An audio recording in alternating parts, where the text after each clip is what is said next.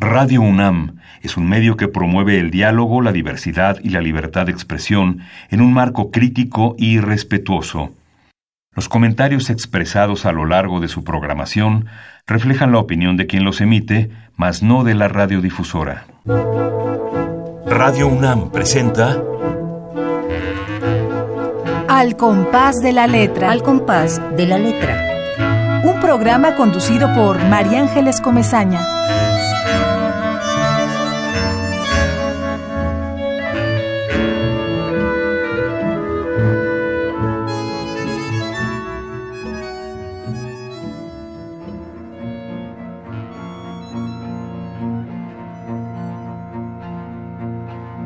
Memoria mía, vida mía, mito del jeroglífico que soy, acertijo de lo que nunca fui y enigma de lo que pude haber sido, ensueño de mundos irreales que nunca poseí, quimera de un barco a ciegas en busca de una orilla distinta, espejismo que descifra mi estela, cuando desprevenida, una tarde cualquiera, todo se detiene todo se silencia al darme cuenta y descubrir las primeras canas en la barba de mi hijo, vida de mis vidas. Y agradezco que inútil, titubeante, un poco descompuesta, lastimada y rota, mi memoria me conecte, me anude y me engarce siempre con este hijo, rastro de mis restos, papiro con las marcas de todas las aguas, vida de todas mis vidas.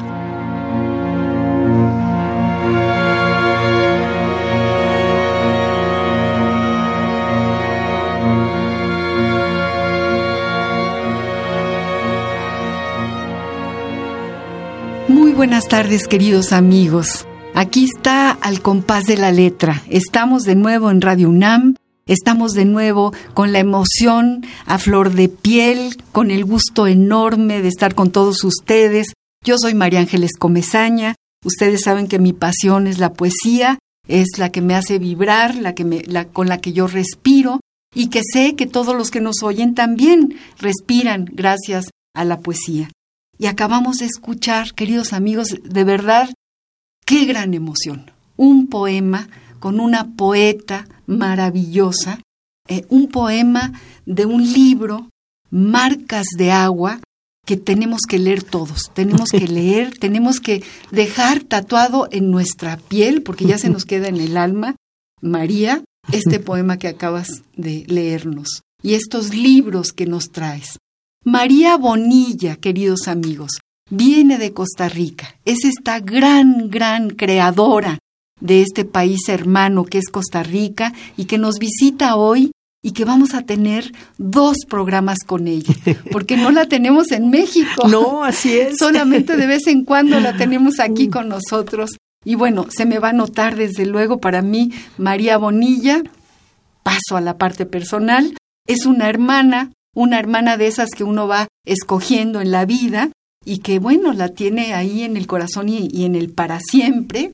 Y de vez en cuando viene y además es mi maestra, además de mi hermana, y lo que ella escribe y lo que ella hace con su talento creativo es verdaderamente fuera de serie.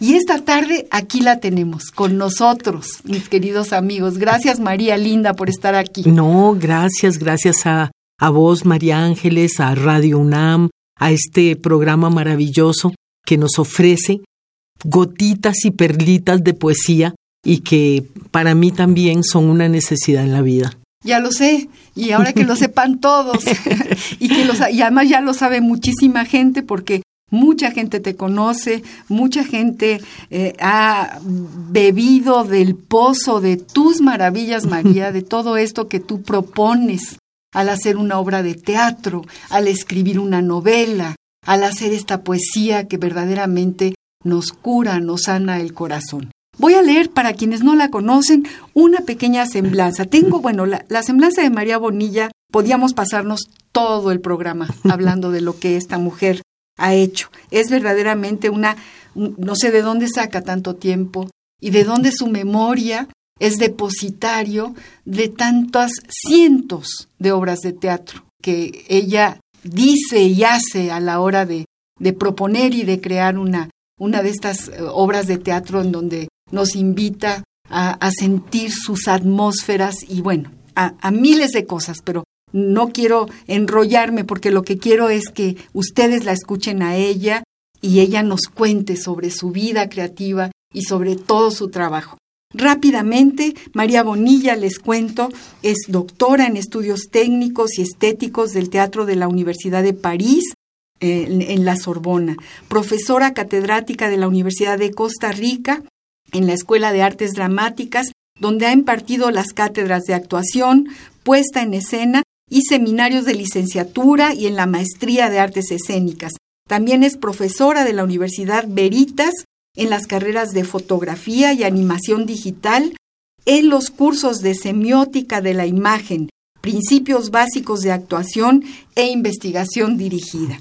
Fue directora de la Escuela de Artes Dramáticas y del Teatro Universitario de la Universidad de Costa Rica. Ella es de Costa Rica, ya lo dijimos desde el principio, pero es de Costa Rica y también es de México.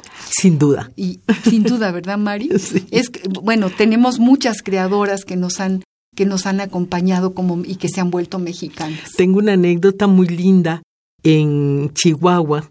Eh, fui a dar La Mujer que cayó del cielo e hice una conferencia inaugural en la cátedra Víctor Hugo Rascón Banda.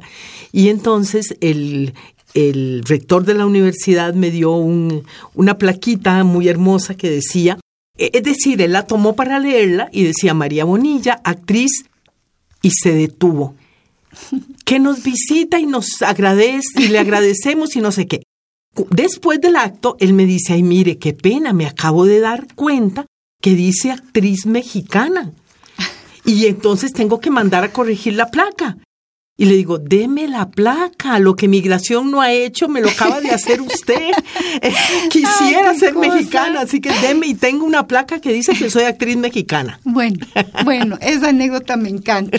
Ya, eh, nacionalización absoluta y total. y además en Chihuahua, en Sí. Chihuahua que para ti es tan importante. Sin Chihuahua. duda, sin duda. Bueno, tengo muchísimo que decir de María. María es una creadora, fundamentalmente es una creadora, está llena de premios. No quiero, no quiero leer todo esto, aunque también quiero que ustedes sepan eh, el mujerón que, nos, que, está aquí con nosotros la tarde de hoy. Pionera de los espectáculos que buscan integración de poesía, teatro, danza contemporánea, flamenco, música, mimo, fotografía proyectada.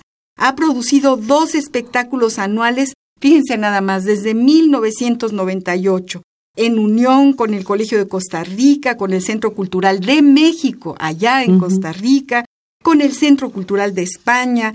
En fin, ella ha sido productora, ha sido directora, es ma- maestra de un grupo de actrices que yo se me pone un nudo en la garganta de acordarme cuando yo estuve allá en la Casa de México en Costa Rica, Sí. en ese hermoso patio, María. Es que es un, eh, además un instituto con un edificio maravilloso.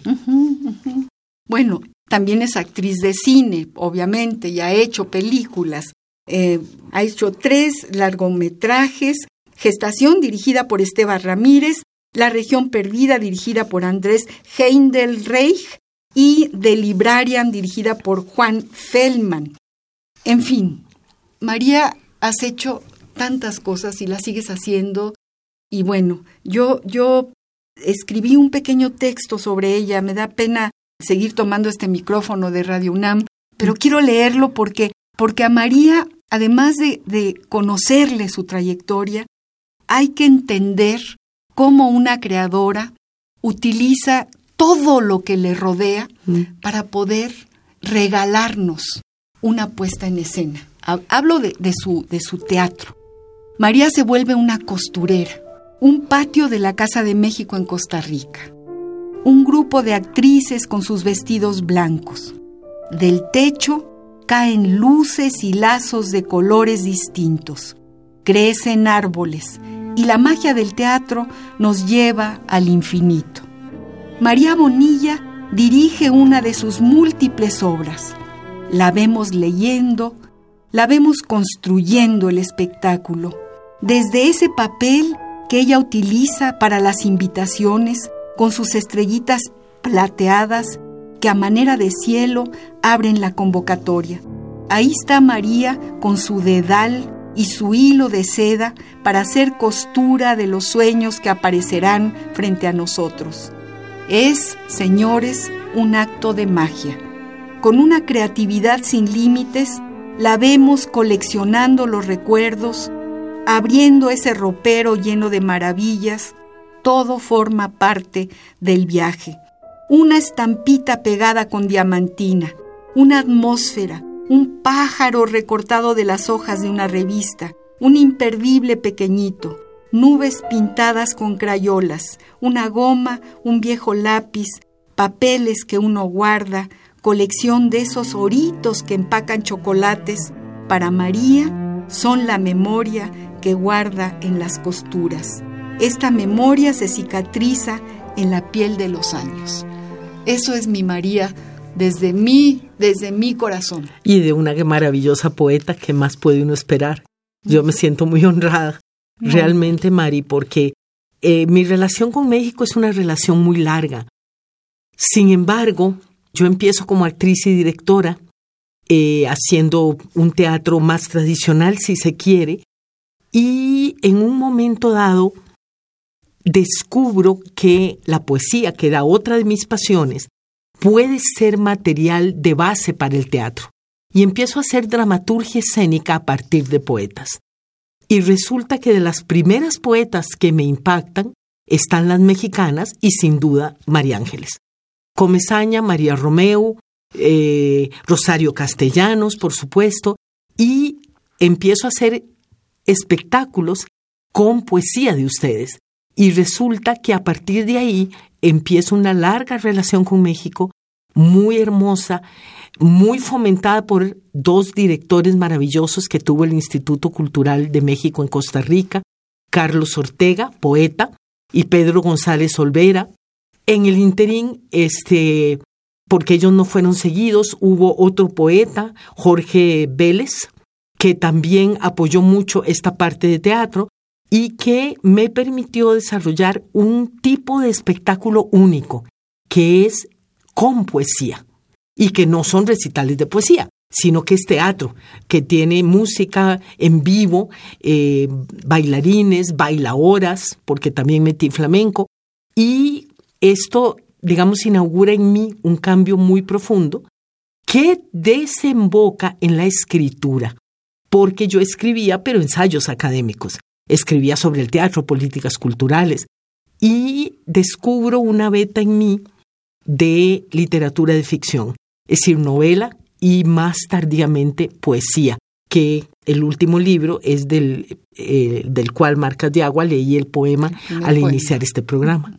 Hay cosas que son verdaderamente virtuosas, porque uno puede leer poesía y ya.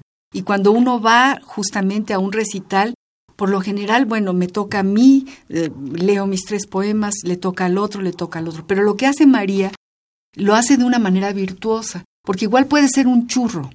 Y tú no, tú tomas realmente la esencia, el patio de atrás de cada verso y lo conviertes en, una, en un escenario, lo escenificas. Pero es como si el espíritu del poema se pusiera a hablar consigo mismo. Realmente es un un ser virtuoso el que puede hacer aquello. Yo siempre recuerdo, eh, y quiero que tú nos lo, nos lo cuentes, Mari, el poema de Neruda que tú escenificaste de los primeros allá en el siglo pasado, eh, a partir de los desaparecidos de América Latina. Porque algo ah, que me impacta muchísimo en tus libros y en este último libro que se llama Cartografías de Sí, es esta explicación que es, que es importantísima y que creo que, que tiene que, que ser parte de, de, la misión de quienes hacen teatro, que es el teatro como unidad estético-ideológica. Es decir, realmente lo que uno piensa del momento histórico que uno vive. Este, este fue uno de los primeros espectáculos que hice con, con un texto que no fuera teatral, pero eh, trabajé una gran paloma eh, tenía unas torres gigantescas que habían sido una antigua fábrica nacional de licores y que ahora aloja el Centro Nacional de Cultura en Costa Rica. Entonces hice una gran paloma que bajaba, blanca, y de ella salían mm, todas las fotos de los desaparecidos de diversos lugares de América Latina, con su nombre, su fecha de nacimiento y su fecha de desaparición, y que son de todas partes de, de América Latina, y no hay ni una repetida a la otra. Y se tiraban por de 10 mil, 11 mil de esos, se tiraban entre el público para que la gente se los llevara y vieran que eran personas reales. Eso es fantástico. Eh, y eso un poco continúa ya en todos los espectáculos de poesía, es decir, trabajo en donde, donde duele la cordura, que es tomado de un poema tuyo, por cierto. El título es un tendedero de fotografías, flores secas, zapatos, de mujeres que están contando sobre el amor y el desamor. Ese fue el primero que hice con exclusivamente poetas mexicanas, pero después he incorporado iberoamericanas y específicamente en habla hispana, aunque tengo algunas también anglosajonas que con las que he trabajado con versiones traducidas. No, bueno, es que eso es verdaderamente conmovedor y además, ahora que nosotros tenemos a nuestros desaparecidos, todos son nuestros desaparecidos, todos los los de, la, de los años 70 del siglo pasado, los de los 80, que es justamente cuando tú te pones a hacer esta investigación de mucho tiempo. María investigó los nombres de los desaparecidos, los apareció, los hizo reales, los hizo los visibilizó. Imagínense que uno llega a, escuchar este poema puesto en, una, en, un escenario y uno se lleva eh, el nombre, eh, la dirección, de estos que están desaparecidos, pero que tú tuviste esa sensibilidad y esa denuncia extraordinaria, Mari, que, ahora tendríamos que hacerlo aquí, desgraciadamente. No, hay que hacerlo en todas partes. Es curioso cómo las cosas, yo digo que lo encuentran a uno, que uno no las busca. Estando yo en un, en un trabajo en París, estoy haciendo zapping en la televisión y encuentro un documental de radio y televisión española que se llamaba La maleta de Penón yo, donde oigo el nombre Agustín Penón, digo, ay, qué raro, pero si ese era un compañero de colegio. Y sigo oyendo, y la fecha no coincidía, pero se llamaba Agustín Penón, y fue el primer costarricense que dedicó 30 años después de la muerte de Lorca toda su fortuna a descubrir quién mató a Lorca y a sacar de España la única acta de defunción que se conoce de Lorca hasta el día de hoy. Él, hasta que lo descubren, él lleva un diario en el cual incluso se entrevista con el asesino de Lorca. Descubre dónde está enterrado. Eh, descubre el papel de Luis Rosales, cómo me duele, en el asesinato de Lorca. Y entonces yo oigo todo eso y me encanta, por supuesto, el tema y digo, voy a ver quién es este Agustín Penón. Llego a Costa Rica y busco a Margarita Penón, ex primera dama de mi país, y le digo, pero es tu hermano pero las fechas no me coinciden. Y me dicen, no, es mi tío abuelo. Nacido en las Ramblas de Barcelona, Agustín, luego llega a los cuatro años a Costa Rica y estando en Nueva York haciendo el servicio militar, descubre Poeta en Nueva York de Lorca. Y ahí se interesa en Lorca y dedica su vida y su fortuna a descubrirlo. Y entonces yo empiezo una novela, hecho de guerra, porque el acta de función dice que las causas de muerte de García Lorca son hechos producidos por, ah, no, ¿cómo es? Es a causa, heridas a causa de hecho de guerra. Y yo digo, pero ¿cómo? No había guerra cuando matan a Lorca. Y yo quiero escribir sobre Agustín Penón. Después descubro que estoy escribiendo sobre Lorca y después descubro que estoy escribiendo sobre los desaparecidos, es decir, sobre todos aquellos que no tienen una lápida, y no hay dónde rezarles. No, las mujeres, esto está escrito por supuesto desde la perspectiva femenina, no tenemos en muchos casos dónde ir a rezar, ni sabemos siquiera si murió.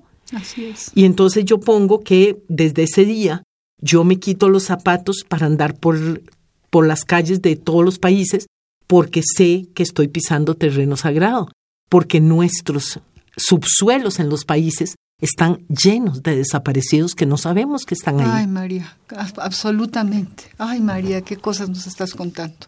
que es, que es una cosa muy terrible. Pero esto es muchos años después, el hecho de guerra de mis últimas novelas. Son de tus últimas novelas, así es. Bueno, queridos amigos, estamos platicando.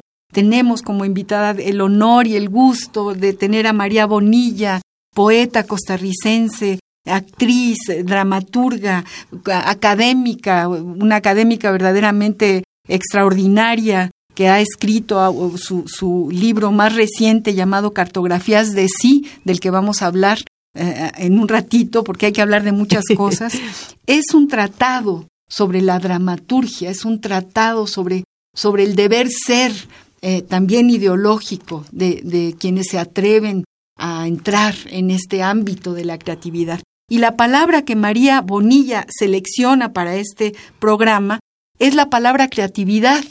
Y como en todos los programas eh, tenemos esta pequeña cápsula, vamos a ver qué dice, en este caso, el Diccionario del Español de México, del Colmex, del Colegio de México, que siempre acudimos a él, pero también hay una parte analógica que, se, que, que realmente se empata y tiene mucho que ver con esta perspectiva de creatividad de María Bonilla y que nos la da el Diccionario Ideológico de la Lengua Española de Julio Casares. Vamos pues a la ruta de la palabra. La ruta de la palabra.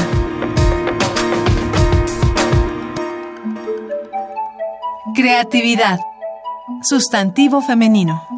Capacidad o habilidad para crear. Se debe estimular la creatividad de los niños. Los artesanos mexicanos tienen una enorme creatividad. Diccionario ideológico de la lengua española de Julio Casares. Crear. Confeccionar, componer, construir, inventar, imaginar, engendrar, crear, criar, echar al mundo, sacar de la nada, establecer, fundar, rehacer, reparar.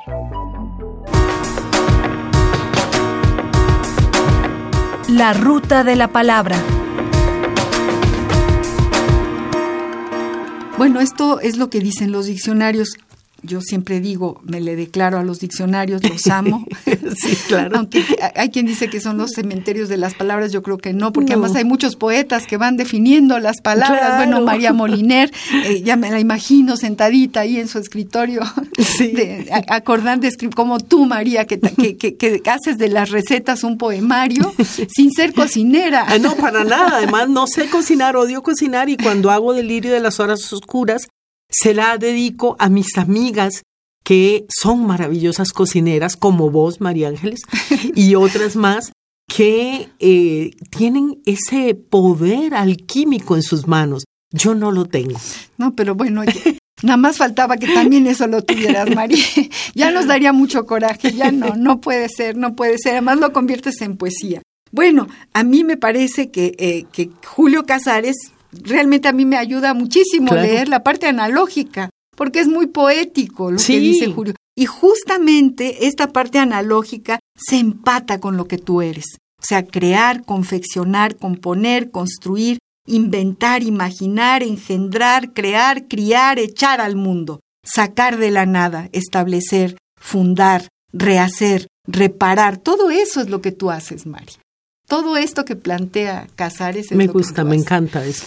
Y, es que imagínense eh, que, que, van a una obra de teatro y que de repente en las manos eh, nos encontramos con un pequeño cojín que María cosió con su dedal y con su hilo y le puso una inicial, un cojincito para Lorca, me parece. Eh, no, fue para donde duele la cordura. O para donde, duele, la... la cordura, lo que hicimos fueron unos sobres donde pusimos varias cosas, las cosas que las mujeres guardamos la sombrillita del cóctel de la fiesta de no sé qué. Y yo en una servilleta puse un número de teléfono que sí correspondía a alguien. Y, eh, pero en, en México, y el espectáculo en Costa Rica, entonces no tenía mucha importancia. Y metimos una cosita sobre Aries, sobre los diversos signos zodiacales. Mm. Cuando nos dimos cuenta, antes de empezar el espectáculo, la gente abría los sobres y decía, yo tengo Aries, alguien tiene escorpión, se lo cambio. y se hizo un alboroto entre el público, intercambiándose las letras del cojincito, intercambiándose los números de teléfono. gente que llamó al número de teléfono y me decía, pero es que tiene dos números más que en Costa Rica. Y yo decía, sí, es que es en México el número de teléfono. es decir, era, es, es toda una, a ver, es un intercambio con el público que es muy particular y que empieza antes del espectáculo en uno que hicimos sobre el, las, se llama Después de muchos años desperté y la calle era de cristal de Jorge Vélez, justo el poema era, hablábamos de las cuatro opciones que nos dan los cuentos de hada. Hada madrina, princesa, madrastra o bruja. Entonces hablábamos un poco de eso y en el medio del espectáculo eh, el técnico tomaba el micrófono y decía, al conductor del vehículo, pick-up, rojo, placa, número tal. Entonces ya la persona se levantaba asustada, ¿verdad? Porque creía que le iban a poner tal vez un patio que estaba mal estacionado. Eh, se le indica que las actrices consideran que usted califica para Príncipe Azul, así que por favor pase al camerino después de la función. o sea, son esos guiños con el público eh, que en realidad lo que hacen es establecerle lazos con la poesía, porque la gente le es difícil leer poesía. Pero cuando terminaban los espectáculos de poesía, eh, al final nos preguntaban siempre, ¿y dónde consigo esas poesías? ¿Dónde están publicadas? Y eso para mí era muy hermoso porque de alguna manera era difundir, que era un segundo objetivo mío, lo que es el arte poético, ¿verdad? Es fantástico, Mari. Y además es lúdico y es quitarle un poco la solemnidad claro. y transformar el presente, es decir, traer del pozo de todos los pasados y de todos los escritores el presente y construirlo. Eso es fabuloso. Sin demeritar claro, claro. nada del pasado, al contrario, enriqueciéndolo con, pues, con el latido de un corazón que vive, que, que somos nosotros, que eres tú y todo lo, y todo lo que nos compartes, Mari. De verdad, es, sí es una experiencia, una experiencia. Sí, es una vivencia. Y una vivencia mm. impresionante. Este libro maravilloso que tengo en mis manos, Marcas de Agua, recientemente publicado, eh, eh, hablando un poco de, de esta artesanía de, mi María Bonilla, artesana, costurera, metida en la cocina, metida en la vida cotidiana y en todo lo que, lo más pequeñito de la vida cotidiana, se convierte en, en, en una intención vital, en, en, lo más importante. Eh, en este libro, cada uno de los poemas, como si fueran eh, capítulos, se va cosiendo, se va tejiendo. Por ejemplo, ensarto una a una todas mis fiebres. Esta será una gargantilla que llegará más allá del filo de mi ventana. Y así empieza el poema. Mi memoria, una loca que corre por insurgentes, tratando de encontrar lo que dejó en alguna esquina enseguecedora y bulliciosa. Una delirante que sigue nombrando con ferocidad lo que ya no existe. De la actriz del obelisco, tres jacarandas florecidas a la izquierda, donde está el perro echado. Aunque hace ya 45 años que el obelisco no existe, las flores se han enredado y perdido en el suelo después del último aguacero y el perro ande tomando agua. es una maravilla.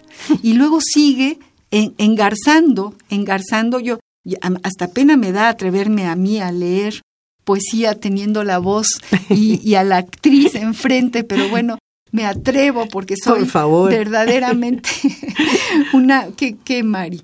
Una atrevida. Esto, esto es, esto es una poeta maravillosa. Ser una, una atrevida. y bueno, así va engarzando, engarzando, ensarto una a una todas mis cicatrices. Este será un hilo que llegará más allá del otro lado de mis oraciones, Mari. ¡Ay, qué libro! Cuéntanos, eh, bueno, ya nos dijiste cómo fue eh, llegando a ti esta necesidad de escribir poesía. Fue la más tardía porque tenía siete novelas publicadas cuando decido que tal vez escribo poesía. Porque mucha gente me decía, pero es que el lenguaje de las novelas es muy poético, entonces vos debieras escribir poesía. Bueno, yo no pensaba. Sin embargo, escribo el primer poemario, Libro de Sombras, un poco sobre todas las mujeres o muchas de las mujeres que han estado en mi vida, de ficción e históricas reales, que ya las he tocado en las novelas, porque a mí las mujeres me conmueven mucho. Me conmueve la vida de las mujeres. Y a través de la poesía mexicana y iberoamericana escrita por mujeres, a mí de verdad yo conocí otro mundo. De verdad a mí me cambió internamente algo, el lenguaje, la mirada femenina, el hecho de que hay una manera distinta de mirar y de definir el mundo. Entonces empecé con Libro de Sombras, luego siguieron Marcas de Agua y Delirio de las Horas Oscuras. Marcas de Agua es muy particular porque la gente a veces cree que uno escribe metáfora. En realidad, yo tengo una memoria terriblemente alterada. Me acuerdo de cosas que nunca ocurrieron, y esto es una verdad, y he olvido totalmente cosas que me pasaron. Me acuerdo que María Rojo a veces veía fotografías de las obras de teatro y decía, pero ¿cómo? Yo estuve en esa obra de teatro. Y eso es muy divertido, la gente no lo sabe, pero es cierto, los actores a veces olvidamos obras de teatro en las que estuvimos. Y las fotos, como dice Bartes, no nos dejan mentir y decir que ahí no estuvimos, porque son el testimonio de que ahí estuvimos.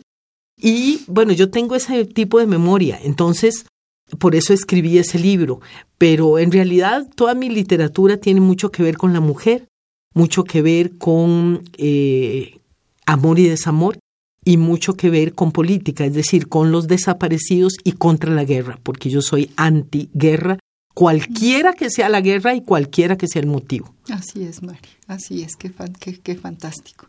Entonces, marcas de agua recientísimas. Sí, son muy recientes. Nació muy gemelito con delirio de las horas oscuras y yo no entendí por qué. Porque no tienen nada que ver. El delirio de las horas oscuras son recetas de cocina, efectivamente, de una mujer que tiene insomnio, yo soy muy insomne, y que pasa todo un día entero cocinándole a la muerte que está sentada en el quicio de la ventana para intentar lograr que se siente a la mesa con ella y ajuste cuentas con ella, porque se ha llevado al padre, al, a los hermanos, al marido, a los amantes, a los amigos, a los novios, y entonces la muerte nunca se sienta, por supuesto, y ella hace receta tras receta tras receta, y al final concluye lo que es verdad, ¿verdad? Yo no sé cocinar, pero em, de alguna manera admiro a las mujeres que tienen la capacidad de sobrevivir el delirio de las horas oscuras, es decir, esas horas espantosas y tenebrosas en las que la soledad nos invade y lo hacen tan creativamente como la cocina. Después encontré el enlace y es que en cada receta yo pongo un pequeño guiño al libro que seguía después, que es que ella pone todos los, los platos que recién cocina en cosas que ha olvidado dónde compró. Es decir, en, eh, a ver, en un tazón de vidrio que no me perdono haber olvidado dónde y en qué mediodía de paz había comprado. Es decir, ella ha olvidado dónde va poniendo las recetas y ahí nace marcas de agua.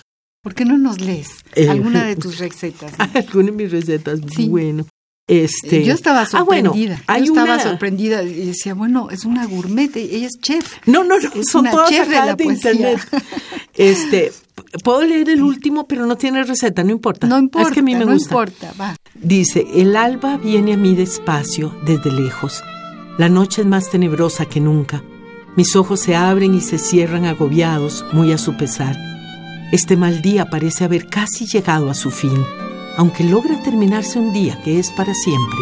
La silueta de la muerte dormita tranquilamente en las rendijas del marco de la ventana. No sé cocinar, nunca supe, y tal vez hubiera querido tener la marca de ese linaje tan femenino. Saber coser, saber bordar, saber abrir la puerta para ir a jugar, saber cómo sobrevivir el paso de las horas oscuras con la vocación terrible del ser mujer, que aún con el corazón hecho trizas, desgranado y ardiendo, deliran las interminables horas oscuras, lavando, picando, condimentando, hirviendo, tostando o salpimentando los días inacabables.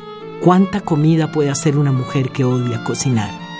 ¿Cuánto puede resistir la muerte a tomarse un plato de sopa con una pobre mujer sola y enfrentar cuentas pendientes?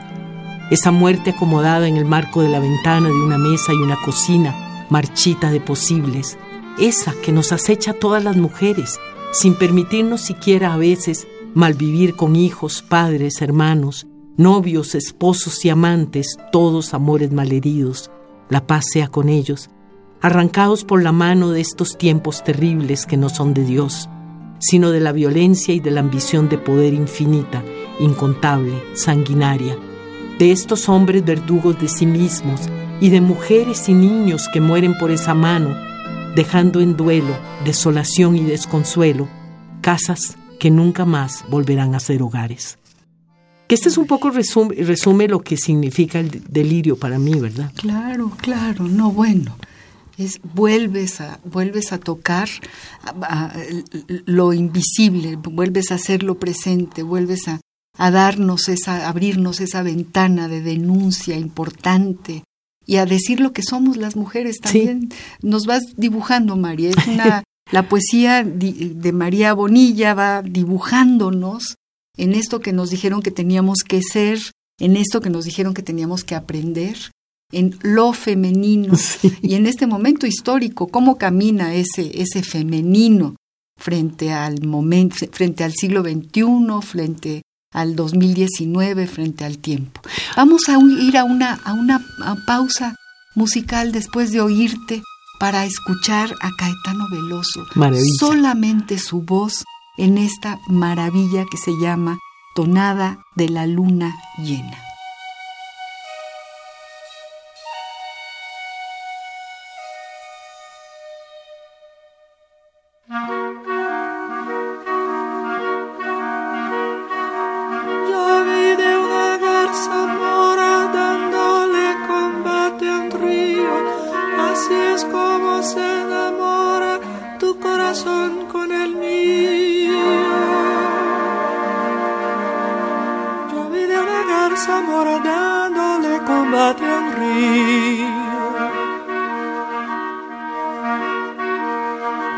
Así es como se enamora. Así es como se enamora tu corazón con el mío. Tu corazón con el mío, luna,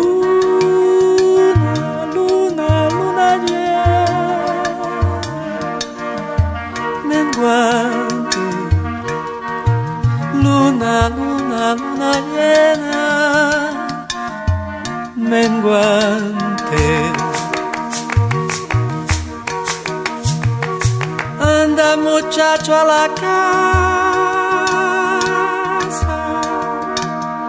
y me trae la carabina.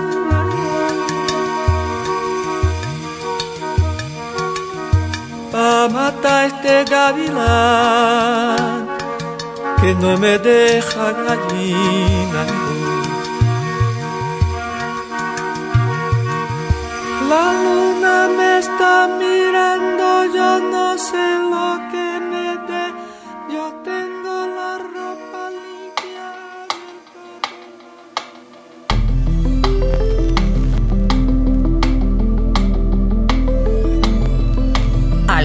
compás de la letra.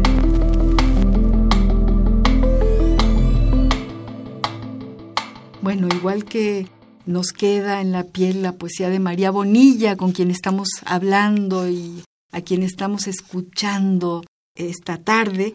Se nos queda también Caetano, la voz de Caetano. Sí. Qué cosa tan maravillosa. Maravillosa. Es como una purificación, como una... Además, yo creo que es una copla como tradicional, debe ser de la Edad Media. Busqué para saber de dónde y no, no encontré la fuente de dónde sale, pero pues es una copla tradicional maravillosa esta tonada de la luna llena. Ay, qué, qué maravilla. Gracias, Caetano Veloso. Y bueno, seguimos hablando con María Bonilla eh, de, de, toda su creatividad, de esto que ella, que ella es única y que, y que nos regala, y que nos regala con una enorme generosidad, María Linda. ¿Cuánto te tardas en hacer una obra de teatro? En realidad depende. Eh, depende del material, depende de cuánto hay que hacer la dramaturgia, depende de si los actores han trabajado mucho conmigo, porque si han trabajado mucho conmigo ya saben a lo que vamos y ya em, las coreógrafas saben lo que andamos buscando, el, eh, Ana Muñoz, que es la fotógrafa que me ha acompañado en estos 20 años eh, de trabajo, sabe también qué imágenes me gustan. Ella ha encontrado una voz propia dentro del teatro también, lo cual a mí me da una gran alegría porque no son fotos que ilustran ni que adornan el fondo, sino que es realmente la voz de una creadora que acompaña mi propia voz sobre temas que nos tocan a las dos, porque eso sí, elegimos temas mucho que nos tocan a las dos, que nos importan a las dos, que nos afectan. Y a partir de ahí trabajamos, digamos, los diversos textos. E hicimos un espectáculo sobre irse de la casa o no irse. Entonces, en eh, la primera imagen es una mujer que está tejiendo una larga cortina de una ventanita chiquita que le queda muy alta y que tiene alrededor de ella un tren de juguete que le da vuelta y que, porque esa es la que no se atreve a irse, nunca logra irse. Que la empezamos con tu poema de las mujeres. yo estuve en Costa Rica cuando la pusiste allá en la Casa de México. Exacto. Sí, sí, sí. Una segunda mujer que está sentada en una banca afuera de la casa, al lado de la ventana, con su maleta. Esa se salió de la casa, pero no sabe si irse o no irse, porque claro, irse no es tan fácil. Y la tercera, que está con la ventana, que el espectáculo era muy lindo porque contratamos un taxista. Entonces, cuando la gente estaba haciendo fila en el Instituto de México a la, salida, a la entrada del, del instituto, eh, la, la actriz intentaba meter la ventana en el taxi. Y el taxista le decía que no se podía ir con una ventana, que era una estúpida, que era una idiota, que seguro quién sabe qué le estaba pasando. Y entonces todo el público reaccionaba a favor de la actriz que quería irse con la ventana. Ella entraba con la ventana del Instituto México y el público entraba detrás de ella. Y esta que no se puede llevar la ventana, se la dibuja en el pecho, en el corazón, y así logra irse, ¿verdad? Con la ventana eh, metafórica en sí mismo. Entonces, realmente la construcción de todas estas imágenes es una labor de equipo, es una labor en que todos tienen que participar, no solo ser marcados y dirigidos por mí, sino al contrario, debe haber una labor en ese sentido de un trabajo colectivo. Y eso yo creo que es el secreto, ¿verdad?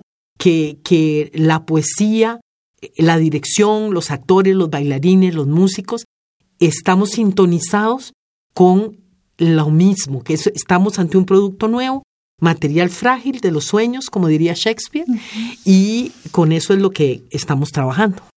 Yo recuerdo una casita de muñecas, sí, blanca, pequeñita, y una actriz que asomaba la cara por la puerta de esa casita de muñecas, ¿no? Era verdaderamente y es, eh, me cae el 20 en este momento de, de, ir a una obra de teatro de María Bonilla, dirigida por María Bonilla, con todo su gran equipo, que además han sido sus alumnos, que ella los ha formado, pues es una manera de, de entender la poesía, Mari, porque tú no haces una obra de teatro, tú escribes un poema y utilizas todos los recursos. El poeta nada más es que escribe con, la, con el lápiz y, el, y, la, y, la, hoja en blanco y ahora con la computadora y, y, el escritorio en blanco, digamos, ¿no? Pero tú no, tú escribes, tú, tú em, eh, eh, ahorita lo, lo plasmaste en estos dos maravillosos libros, en marcas de agua, en delirio de las horas oscuras, pero en, realidad cada una de tus obras de teatro son un poema, son un poema, porque tú le das la voz a la casita de muñecas, mm. le das voz a la mecedora de la persona que está sentada, le das voz a la madera, al piso, y, y, crecen árboles, como, como lo leí hace, hace un momento, ¿no? Crecen árboles y, y uno va caminando por un bosque y realmente te, haces eh, lo posible, en realidad eres, eres muy virtuosa, escribes poesía, tus, tus obras son poéticas, aunque sean de otros eh, dramaturgos, por ejemplo, yo recuerdo eh, la puesta en escena de esa obra maravillosa de Víctor Rascombanda. Sí, la mujer, que, cayó del cielo, porque yo puse de él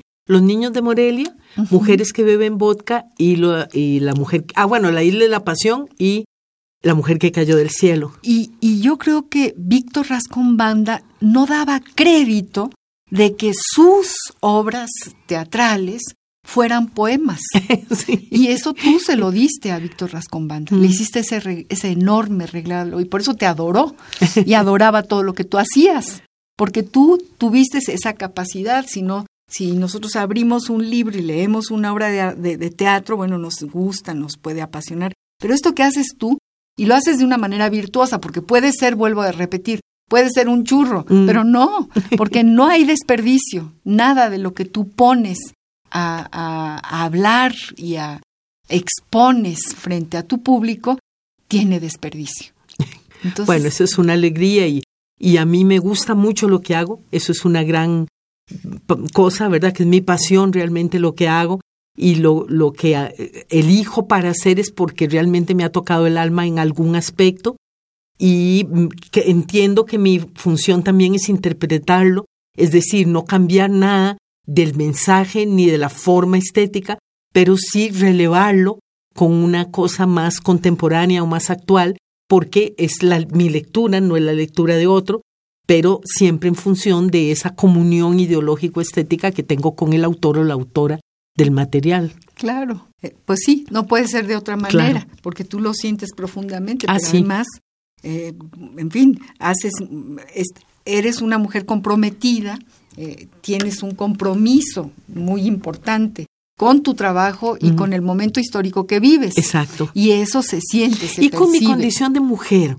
Precisamente. Porque yo, yo la reivindico, la reconozco y la defiendo como mi visión. Es una visión de una mujer latinoamericana contemporánea. Así es. Y si fuera mi, la de un hombre sería distinta. Así es. No mejor ni peor, pero distinta. Seleccionamos para este programa con la escritora, la poeta María Bonilla, una carta, tenemos esta pequeña, pequeño espacio. Ay, me encantan las cartas. Bueno, porque queremos que nos cuentes y también son parte de. Y sí lo son, porque tú escribes cartas y las das al público para que el público lea.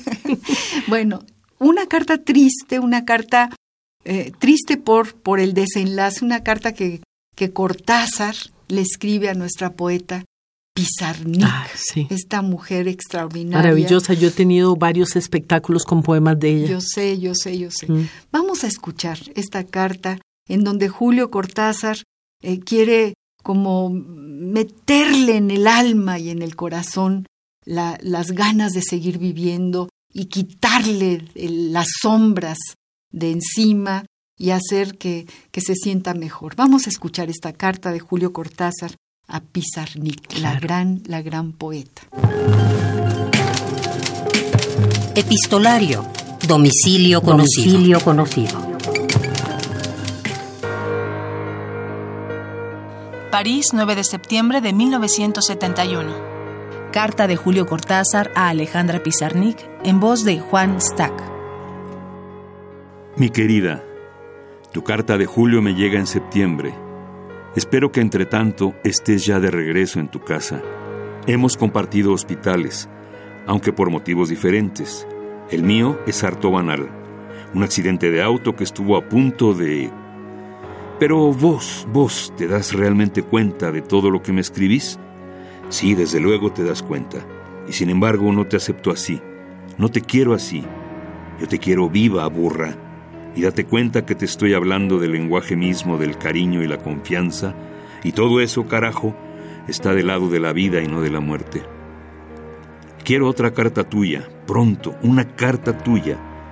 Eso otro es también vos, lo sé, pero no es todo y además no es lo mejor de vos. Salir por esa puerta es falso en tu caso. Lo siento como si se tratara de mí mismo. El poder poético es tuyo, lo sabes. Lo sabemos todos los que te leemos, y ya no vivimos los tiempos en que ese poder era el antagonista frente a la vida, y ésta el verdugo del poeta. Los verdugos hoy matan otra cosa que poetas. Ya no queda ni siquiera ese privilegio imperial, queridísima. Yo te reclamo no humildad, no obsecuencia, sino enlace con esto que nos envuelve a todos. Llámale la luz, o César Vallejo, o el cine japonés un pulso sobre la tierra, alegre o triste, pero no un silencio de renuncia voluntaria. Solo te acepto viva, solo te quiero, Alejandra. Escribime, coño, y perdona el tono, pero con qué ganas te bajaría el slip, rosa o verde, para darte una paliza de esas que dicen te quiero a cada chicotazo. Julio. Un año después, la poetisa se quitaría la vida con una sobredosis de seconal sódico. Tenía 36 años.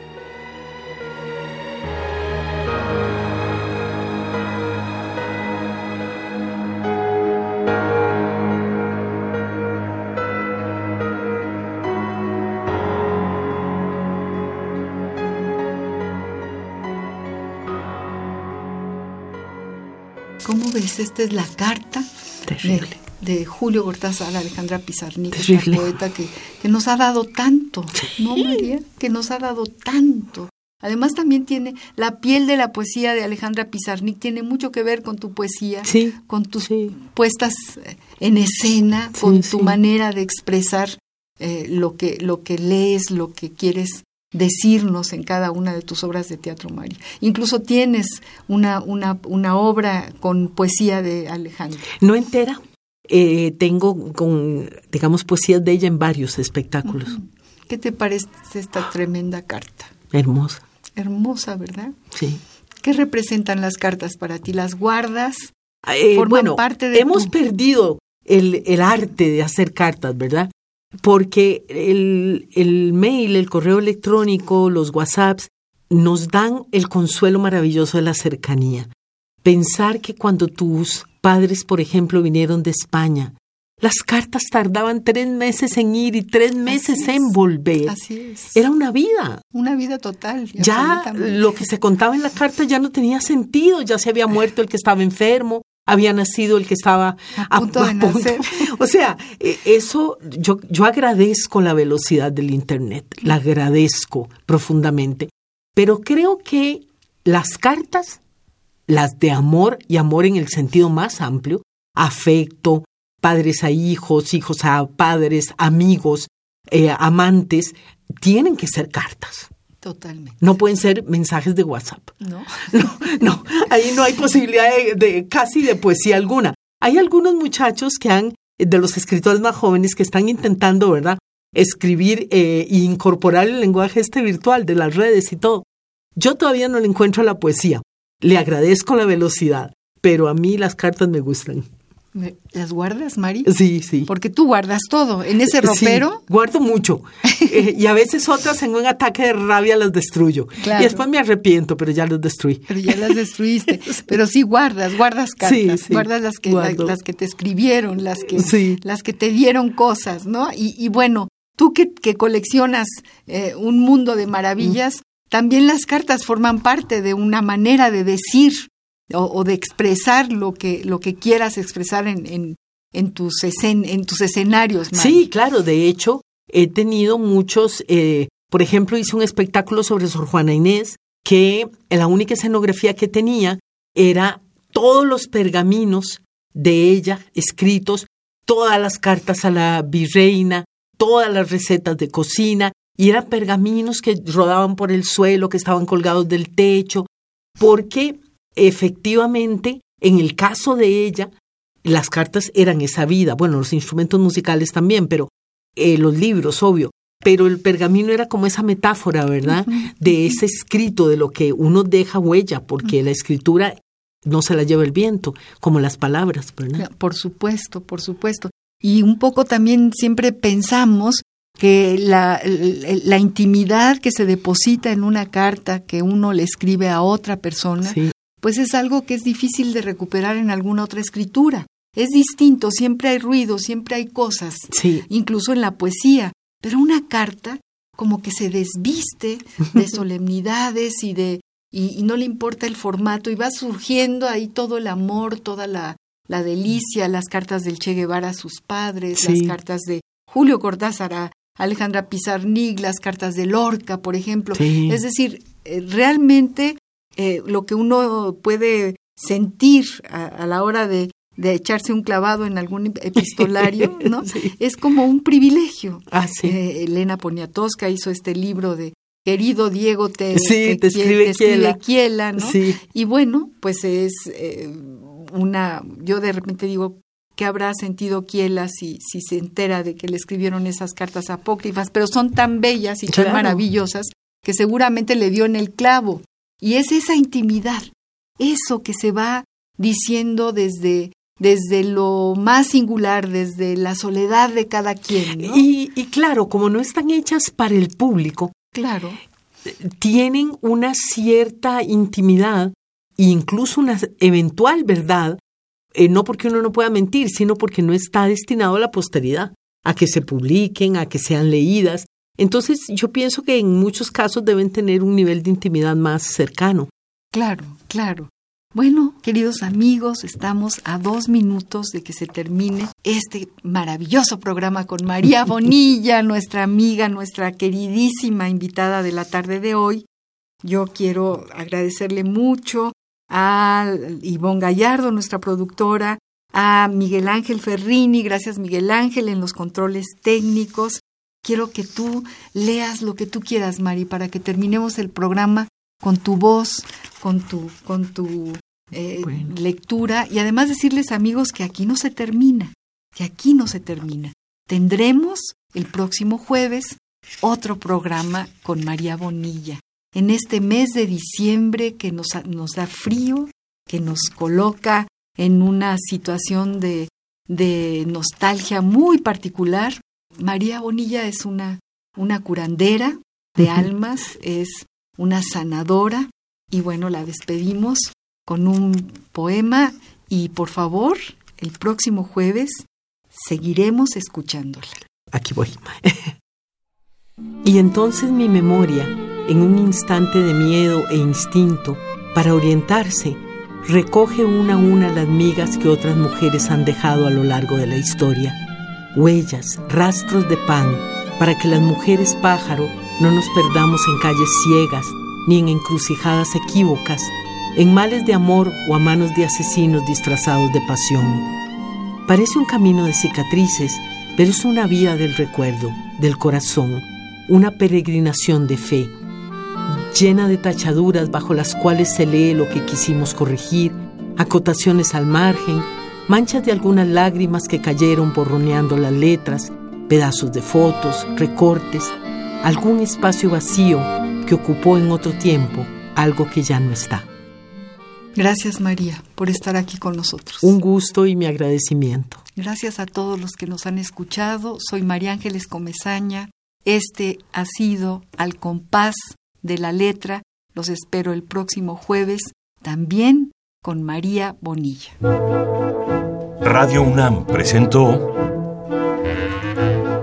al compás de la letra. Al compás de la letra. Un programa conducido por María Ángeles Comezaña.